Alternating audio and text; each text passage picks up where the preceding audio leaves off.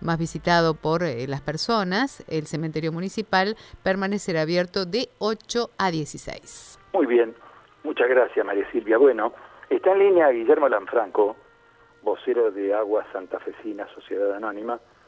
Eh, estamos con un nivel del río muy, muy bajo, con una situación que se repite hace un año, venimos teniendo niveles sorprendentemente bajos, pero nuevamente este año eh, tenemos otra vez una bajante histórica.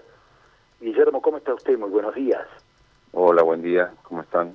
Muy bien, muy bien. Bueno, uno enseguida enfoca la mirada cuando se dan este tipo de fenómenos hídricos en el río hacia lo que es el servicio de agua potable, ¿no?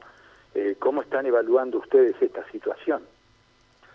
Bueno, obviamente con, con preocupación por lo que se pronostica que puede suceder de acuerdo a lo que está evaluando el Instituto Nacional del Agua, que es el organismo eh, oficial encargado de seguir el comportamiento de, toda la cuenca del Río de la Plata, que en definitiva incluye eh, no solo el Paraná, sino también el río Uruguay, el Paraguay, una cuenca gigantesca realmente. Y bueno, la perspectiva indica que no va a haber eh, mucha variación respecto a, movimientos de, ascenso del río, al contrario, se va a pronunciar la bajante, incluso llegando a niveles que, nunca tuvimos. Eh, y todo indica, según los especialistas, que vamos a tener el récord histórico de bajante. Y bueno, esto nos obliga a nosotros, y es lo que estamos haciendo, a reforzar todos los elementos necesarios como para eh, asegurar funcionamiento de, de, todos los sistemas de captación, de las tomas que tenemos. Nosotros tenemos siete plantas sobre siete plantas potabilizadoras sobre todo el, sistema del río Paraná, desde Reconquista hasta Rosario. La mayoría de esas plantas no, no observarían inconvenientes respecto a la, capacidad de captación y donde nosotros vemos que puede haber alguna algún riesgo donde estamos trabajando en ver la posibilidad de incorporar más bombas, eh, de reubicar algunas que, que, tenemos y así, bueno, estamos trabajando justamente en, en todo ese proceso de, de, afianzar los sistemas de toma en, en todas las plantas de, que tienen parte eh, integrada al sistema del río Paraná. ¿no? el principal problema no sería la captación por, por el momento, por ahora no sería el principal problema la captación. Eh, sí, sí, o sea, el, el, la baja del nivel del río hace que eh, trabajo de los equipos de bombeo se modifique, o sea, es, es mayor la, la, la distancia que hay entre el lugar donde nosotros tenemos que llevar el agua y de donde la tomamos. Calculen ustedes le doy el ejemplo quizá más problemático que tenemos, que es Rosario. Eh, normalmente en esta altura del año el río tendría que estar una, en 2.50, 2 metros 50, hasta 3.50 inclusive. Eh, hoy está prácticamente en cero, o sea, hay una diferencia hidrodinámica de 2 metros 50. Se estima que va a poder llegar a 1.40 negativo. O sea, estamos hablando prácticamente de una diferencia de, de 4 o 5 metros, y esto es, es lineal, digamos, altura del agua. Eh, esa diferencia hay que compensarla y ese es el, el, trabajo complicado que nosotros tenemos que hacer para, para que los, las plantas tengan el agua necesaria para, para procesar, ¿no? porque si hay menos agua para procesar, hay menos agua para distribuir.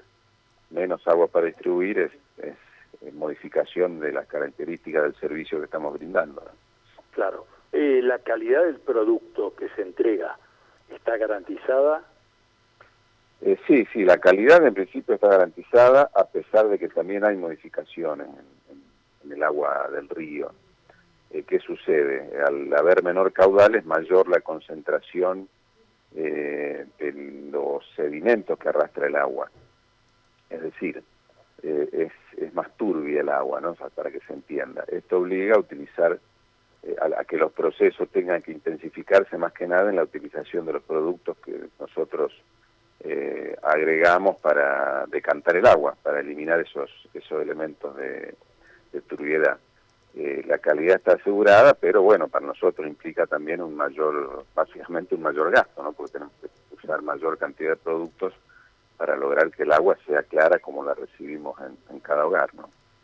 Claro, se trata de una situación realmente anómala y que hace mucho tiempo no se da, ¿no?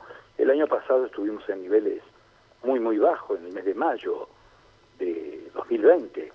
Bueno, ahora se vuelve a repetir esta situación, ¿no? Sí, en realidad, vamos a ser sinceros, la bajante nunca se fue. Eh, prácticamente desde octubre del año 2019, quizás un poquito antes, incluso septiembre, agosto, el río empezó a tener niveles en baja que nunca recuperó, o sea, nunca tuvimos un río con, con la altura que se considera normal para, para esta época o para todo, para todo el año realmente. Es un fenómeno que nosotros decimos que ya no es el mismo río, eh, posiblemente tengamos que enfrentar en los próximos años eh, esta, esta modificación en el régimen de, del río. Y bueno, estamos preparándonos también para eso, pensando ya en el, en el largo plazo, no solamente en, una emergencia, sino en una, en una situación que permanezca a lo largo del tiempo. ¿no? La previsión del Instituto Nacional del Agua establece que llegaríamos a esos niveles de bajante, o sea, de inexistencia, podríamos decir, de agua, ¿En qué términos? ¿No hay fechas todavía?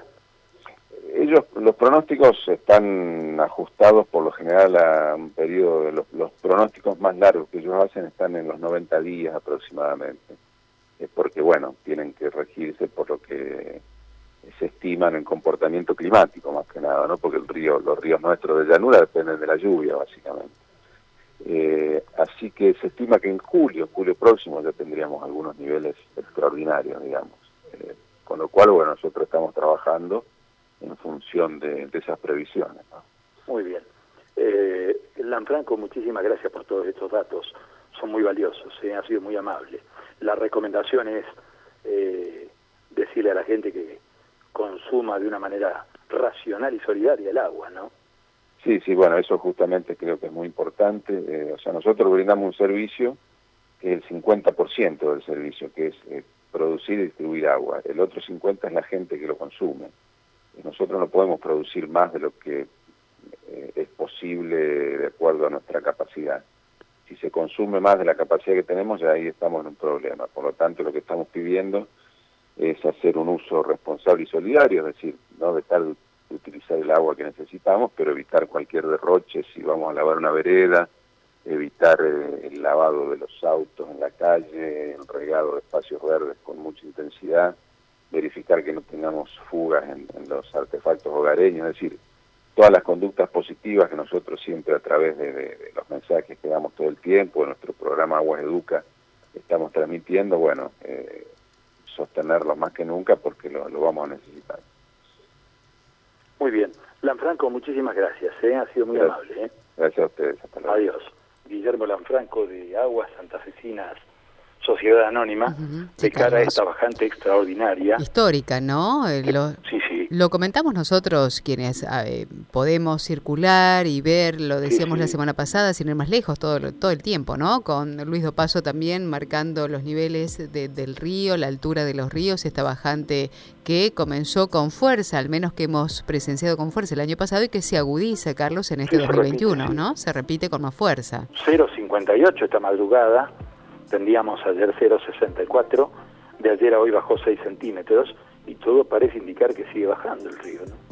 Exactamente. Bueno, los oyentes, Carlos, pasando a otro tema, siguen aquí comunicados, prendidos en la mañana de estilo M, nos alcanzan una captura de pantalla de lo que ha sido el pase cuando Juan todavía estaba aquí en el estudio y yo cambiando aquí los canales de televisión, así que gracias le decimos a Marcos de Barrio Alvear que capturó esta imagen y agrega en su mensaje, más allá de saludarnos, eh, que por lo, que lo ocurrido en Barranquitas, la línea 13 cambia de recorrido y esto por un tema de inseguridad. Sí, es verdad, la línea 13 ha cambiado su recorrido. Uno de los motivos que esbozan los choferes es el tema de la